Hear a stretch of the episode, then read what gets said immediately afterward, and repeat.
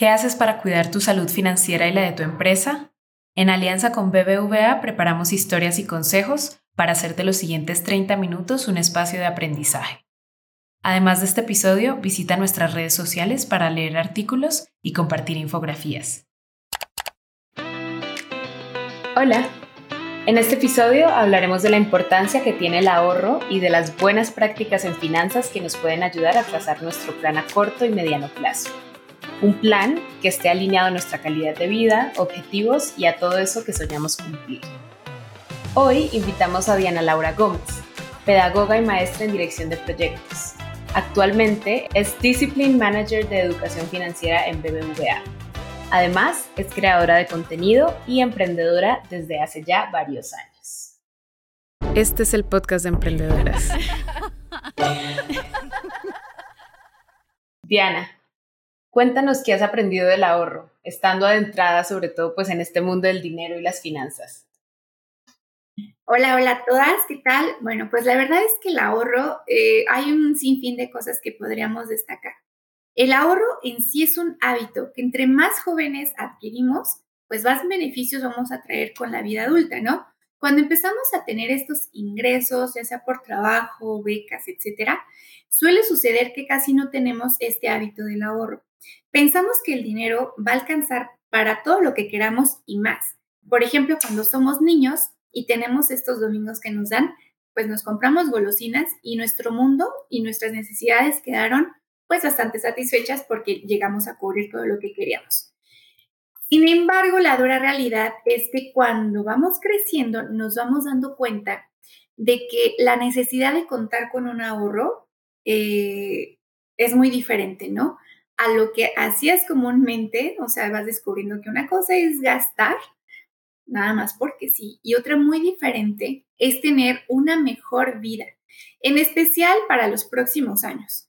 Y así te das cuenta de esta gran necesidad del ahorro. En mi caso, incluso yo te podría contar que cuando decidí empezar mi negocio de los postres, tuve que ahorrar una gran cantidad de mi sueldo para comprar insumos básicos, moldes, etcétera, y poder arrancar. Y posteriormente, pues también para la crisis reciente que tuvimos, la mayoría de nosotros derivado de la pandemia, estoy más que convencida que nunca de que el ahorro nos crea un colchón financiero para que nuestra calidad de vida pues no sufra ante un imprevisto como este o cualquier otro. Súper, gracias, gracias por contarnos también tu, tu, experiencia y me encanta que seas emprendedora, eh, porque bueno, es, es nuestro público al que le estamos hablando son mayoría mujeres empresarias y emprendedoras. Y, ahora te quiero preguntar, si tú tuvieras que pichar o vender el ahorro como si fuera un producto para quienes nos escuchen y se animen a hacerlo, ¿qué les dirías? Mira, qué reto tan bonito, porque seguramente les diría algo así como, ¿quieres ser independiente y empoderarte para alcanzar tus metas? Pues empieza a ahorrar ahora mismo. Eh, y si lo haces, si ya estás ahorrando, aumenta tu ahorro. El ahorro es como esa rutina que los expertos en el cuidado de la piel recomiendan, ¿no? Em, por ejemplo, los expertos mencionan, ¿no? De lavar tu cara siempre antes de dormir. Y es algo que tu yo del futuro te lo va a agradecer muchísimo. Eh, y el ahorro es básicamente lo mismo. Es el principio de los hábitos saludables con tu dinero. Te prepara para enfrentar imprevistos, te ayuda a lograr tus metas y tus objetivos. Como por ejemplo las emprendedoras, tenemos ese objetivo de lograr ese sueño. Te prepara además para invertir y sacar esta renta tu dinero. Y todo esto es como un, amiga, date cuenta, ahorrar es la entrada al camino de tu libertad financiera. Y también quiero preguntarte, tú en la experiencia que has tenido como Discipline Manager en BBVA del equipo de educación financiera, ¿cuál ha sido el mito más grande que te has encontrado alrededor de ahorrar? No sé, si no percibes altos ingresos no lo puedes hacer, que si no tienes un fin planeado pues tampoco deberías hacerlo. ¿Cuál, cuál ha sido como, ya sea uno o varios con los que más te has encontrado? Pues mira, sí es un poco difícil, me pones difícil, porque hay varios mitos asociados a la resistencia a empezar a ahorrar. Si yo tuviera que elegir uno, creo que el más común es como gano muy poquito como para poder ahorrar. Y esta es una frase que palabras más, palabras menos, se escucha con mucha frecuencia y que probablemente se basa en creencias que tenemos desde pequeños en nuestro núcleo familiar o en la sociedad en sí. Pero también es un mito muy fácil de destruir, ya que cuando empiezas a identificar tus ingresos, los gastos fijos, variables eh, y los comportamientos en el hogar de nuestro día a día que merma nuestra salud financiera, vas encontrando ese margen entre tus ingresos y los egresos, lo que te permite ahorrar. Eh, si bien los expertos mencionan que debemos de ahorrar el 30% de nuestro salario o de nuestros ingresos que lleguemos a tener, eh, eso puede ser muy aventurado al principio porque es cierto que empezando por cualquier cantidad, cualquier porcentaje de los ingresos que recibas, va a ser un cambio muy, muy significativo. Eh, y esto nos va a generar un bienestar financiero y una capacidad de poder vivir más tranquilos el resto de nuestra vida. Me encanta, me encanta y creo que es un tema súper importante como hablar del ahorro y promoverlo. Eh, y ahora quiero preguntarte, ya hablamos de los mitos, ahora hay un par de creencias que rondan por ahí, ¿no? Y una de esas es que creemos que el ahorro es algo que hay que ejercer y practicar en cualquier momento pero habrá momentos en los que sea más indispensable, no sé, el retiro, la compra de una casa, eh, acabas de adoptar un perro, cualquier cosa. ¿Qué momentos has mapeado tú que son más prioritarios como para tener un ahorro? Pues mira, justo como te comentaba al principio, eh, en mi opinión, lo más ideal es hacerlo desde que somos niñas, desde que somos niños, ¿no? Eh, es como la pregunta de por qué nos lavamos las manos antes de comer o después de ir al baño. Porque lo aprendimos desde niños, por eso considero que el mejor momento, el ideal es empezar en esa, en esa etapa, cuando justo recibimos nuestros domingos y, ya, ¿no? O sea, empezamos a ahorrar esa pequeña cantidad, creo que es un, un pilar muy importante. El segundo mejor momento es ahora, y no hablo en sentido figurado. Si para los momentos especiales de tu vida, pues si es cierto, necesitas estar preparada o quieres estar preparada, necesitas a comenzar a planearlos y ahorrar desde ahora. Puedes eh, empezar con lo más inmediato, ¿no? Por ejemplo, el cambio que nosotros obtenemos cuando vamos al mercado o vamos al súper, llegando a casa, lo ideal es que lo guardemos en un lugar especial de preferencia junto a alguna foto o imagen que nos haga referencia de nuestra meta, pero también un lugar donde no esté tan visible para nosotras porque nos podemos ahí jugar mal entre nosotras mismas y tomar ese dinero en cualquier otro momento. Entonces, guárdenlo en un lugar especial. Eh, por ejemplo, ¿no? Si quieres comprar tu auto, recuerda que aún hay varios gastos, ¿no? Incluso cuando planees comprarlo con un crédito, Necesitarás, por ejemplo, para el enganche, gastos asociados como la tenencia, placas, licencia, etcétera. Y justo cuando nosotras emprendemos, hay muchísimos gastos que debemos de considerar, ¿no? Entonces, si queremos ahorrar para emprender, ahorrar para alguna meta o algún objetivo en concreto, tenemos que tomar en cuenta todos estos gastos previos. Otro modo súper sencillo es empezar a ahorrar eh, lo que, lo que nosotros gastamos en esos gustitos del día a día. Como que, pues como el café, los jugos, a lo mejor compramos diario eh, comida fuera de casa y eso va a ir mermando nuestra economía. Entonces, eh, cada compra que tienes, puedes ir ahorrando una parte. Nosotros no recomendamos como que ya no vivas, ya no gastes, no, pero a lo mejor sí a la semana de los cinco días laborales, por ejemplo, compras diario café, a lo mejor compra uno o dos días café y los otros tres días puedes ahorrar ese dinero que tenías destinado a tu café para esa meta de ahorro.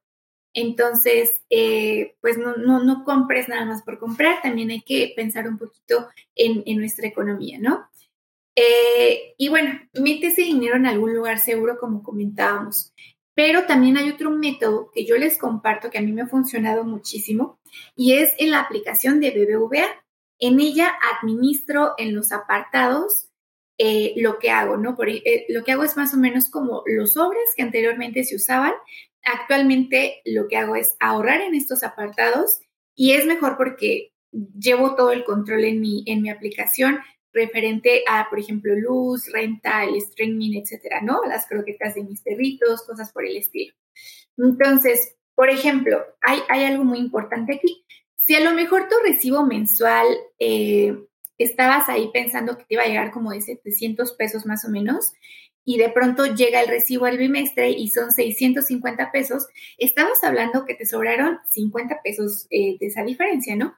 Entonces, lo que yo te recomiendo es que no los saques de tus ahorros, déjalos en los apartados y verás que con el paso del tiempo, a lo mejor lo haces cada seis meses o incluso al final del año, tendrás ese colchoncito ahorrado y prácticamente sin darte cuenta. Eh, con esto vamos generando un ahorro hormiga. Así como hay gastos hormiga, que, son eh, cosas que no necesitamos realmente, pero que queremos como los gustitos, también podemos ir generando estos ahorros hormiga. Entonces, yo te recomiendo que al final de estos ahorros, pues los puedas mover a otros instrumentos de ahorro o incluso algunos de inversión ya hablamos un poco como de finanzas personales, podríamos decirlo, ¿no? Y tú al principio pues estabas contando que también eres emprendedora y tienes como un emprendimiento de postres y pasteles. Y quiero que nos vayamos un poquito allá, ¿no? Porque también le estamos hablando a muchas emprendedoras. Si yo quiero ahorrar con el propósito de emprender, es decir, como tú lo hiciste, ¿no? Que tuviste que ahorrar un porcentaje de tu salario alto al principio antes de lanzar tu emprendimiento, ¿Qué pasos deberíamos seguir y qué pasos seguiste tú? Fíjate que esta es una pregunta, yo creo la más difícil. Siento como si Martha Stewart me estuviera pidiendo mi receta de pastel de zanahoria. Mira, ustedes son súper expertas en esto, pero sí desde mi punto de vista, eh, les podría comentar que todos los negocios comienzan con tener pasión sin ningún lugar a duda, eh, la pasión es lo más importante. Es un, es un compromiso que hacemos con nosotras mismas, ya que a medida de lo bien preparadas que estemos para iniciar, más probabilidades de éxito tendrá nuestro emprendimiento. Por lo tanto, como mencionaba en el punto anterior, creo que como número uno, eh, y lo que yo sí llegué a hacer, es empezar a recabar fondos. Para iniciar esto es fundamental, ya que eh, debemos empezar ya, ¿no? Empezar a ahorrar ya. Yo te diría incluso que desde antes de tener la idea muy aterrizada, porque de pronto planeamos, eh, nos mentalizamos, creamos un plan muy bonito y todo, pero al final ya no tenemos ahorros, ¿no? Y entonces entre esta parte de, ay, ahora tengo, necesito dinero. Entonces, creo que lo principal es eso, ¿no? Eh, necesitamos crear una meta de ahorro que dé viabilidad a nuestra empresa. Como un segundo punto, creo que realizar un proceso de ideación donde permitas que surjan distintas ideas de tu negocio que giren en torno a la oportunidad que has detectado eh, como, como punto referente para el mismo, ¿no? Hay, hay algo muy importante también aquí y es como el tercer punto, es elige la mejor idea, la que más te inspire, pero también la que más valor aporte al mercado al que estás dirigiéndote eh, tú con tu empresa. Eh, ¿Qué haces de diferente eh, y mejor tu producto, ¿no? ¿Cómo lo haces mejor o el servicio que estás ofreciendo ante tu competencia? Eh, como punto número cuatro, eh, también podrías elaborar un plan de negocio. Y no entramos tanto a fondo aquí para plasmar los detalles, realmente es que sí tiene que ser muy exhaustivo y meticuloso, hay bastantes puntos a destacar, como por ejemplo qué necesitas para iniciar operaciones, los puntos clave para esto y fundamental que tengas las cuentas separadas de, eh, de tu negocio y las cuentas de, de, tu persona, ¿no? Tus finanzas personales. Nunca mezcles estas finanzas porque son cosas muy diferentes. También, como otro punto, es valida la diferencia entre el mundo ideal que quieres al mundo ideal viable para tu negocio. Esto es el famoso MVP. Esto te permitirá identificar el presupuesto que demanda para comenzar a producir y comenzar con esta idea emprendedora que tienes. El siguiente punto es que establezcas tu plan de escalamiento para tu negocio. Eh, en cuanto crezca y tengas un control, ¿no? Eh, su avance y posibles desviaciones. Recuerda que para estar lista para lo imprevisto y que sea eh, pues mejor mientras creces, ¿no? Entonces que tengas estos planes muy bajados. Eh, como otro punto y casi el último, yo creo que es busca referencias, es algo que también yo hice, y formas de conocer y aprender más acerca de otros emprendimientos y emprendedoras que ya nos han abierto camino. Entonces, eso también es un punto muy, muy importante. Puedes tomar ideas, eh, puedes incluso ver casos de fracaso. Esos casos de fracaso te van a ayudar muchísimo para crecer. Y listo, ya con esto es momento de cortar el listón. Me encanta, creo que son puntos muy, muy claros y, ahora quiero pasarme eh, a esta pregunta que es mi favorita porque además tú tienes mucha experiencia trabajando en el equipo de educación financiera, ¿no? Y es, ¿qué herramientas podríamos empezar a utilizar para justo empezar este ahorro? especialmente si tenemos poco tiempo para nuestra organización financiera. ¿Y a qué me refiero con poco tiempo? Eh, no sé, voy a decir cualquier cosa, el Excel de gastos, ¿no? Que a veces lo tenemos ahí, pero lo llenamos juiciosas una semana y ya la siguiente semana no. O sea, prefiero ahorrar, eh, aprovechar este tiempo en meterme y llenar las casillas en otra cosa del trabajo, no sé. Entonces, ¿qué herramientas crees que son, que nos pueden ayudar para esto y que sean sobre todo, pues, prácticas? Claro, pues mira, para fortuna de nosotras y de nuestras empresas, es que vivimos en una era en la que la tecnología la tenemos en la palma de nuestras manos, literalmente.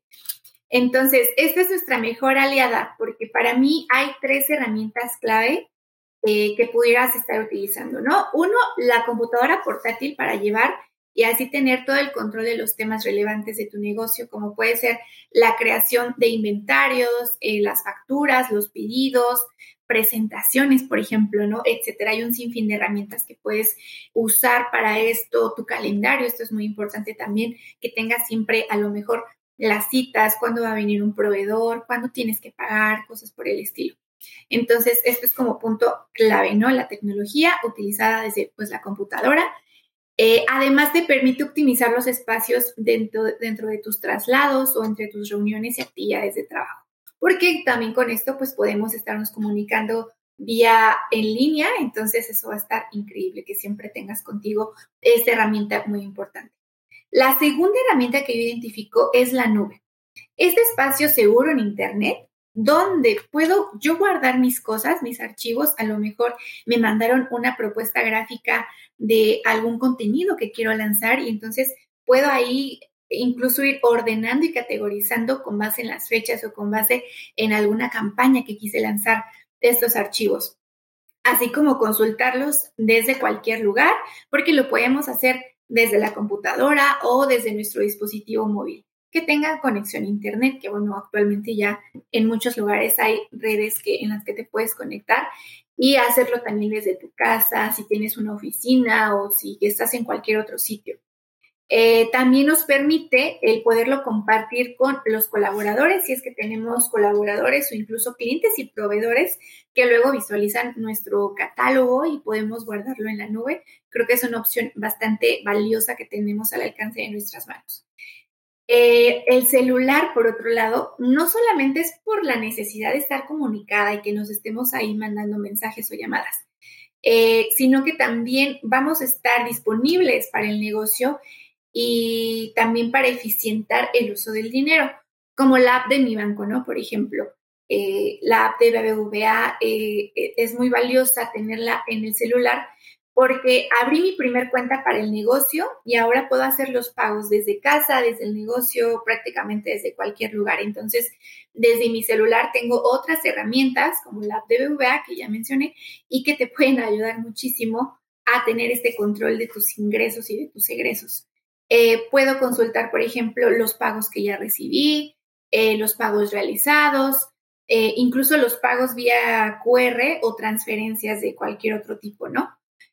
puedo saber exactamente cuánto dinero dispongo, porque tengo esta opción de pues, verlo en mi, en mi página principal de la aplicación o incluso en los apartados, ¿no? Como ya les mencionaba antes.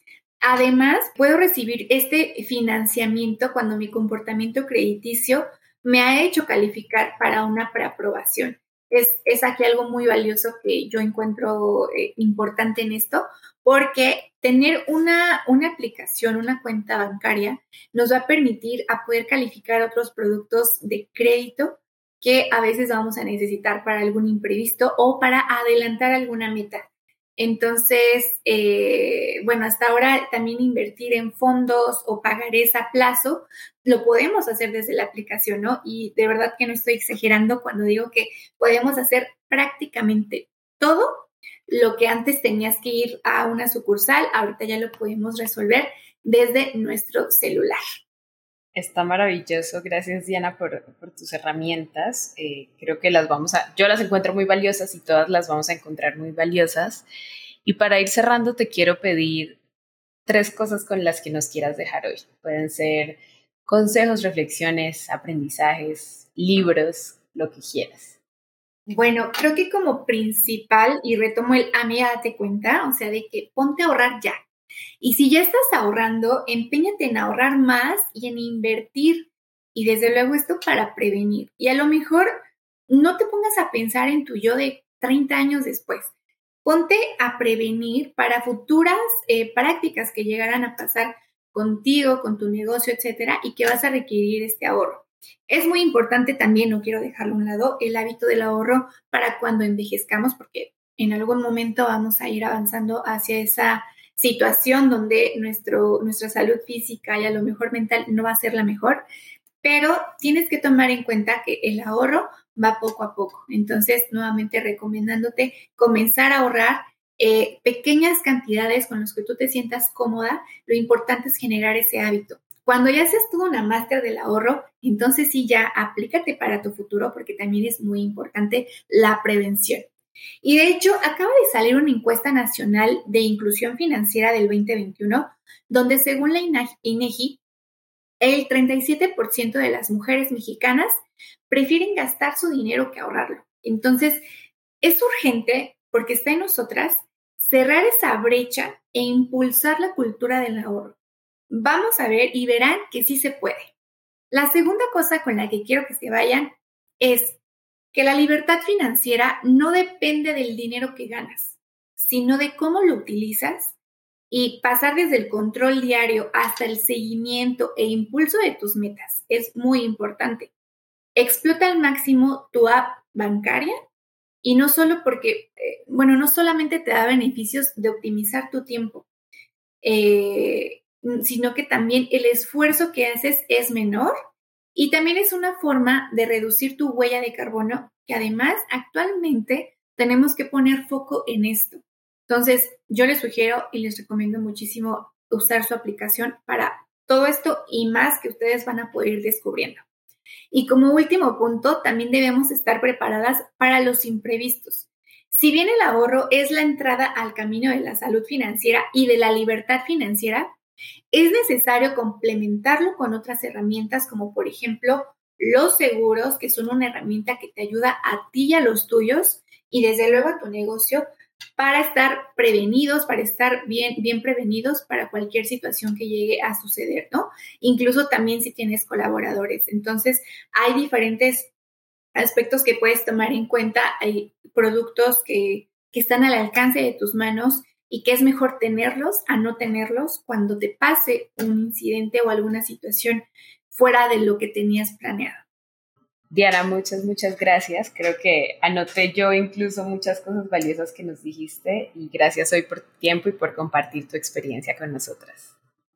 No, de qué, muchísimas gracias. Y bueno, también recordarles que tenemos nuestra página de educación financiera en la, que pueden encontrar diversos contenidos, incluso talleres para que aprendan más, por si a lo mejor eh, eh, este podcast no, no fue suficiente y ustedes quieren más porque son bastante conscientes de lo que tienen que hacer, acudan a nuestro portal y hay muchísimo contenido que seguramente va a encajar con las necesidades que ustedes tienen.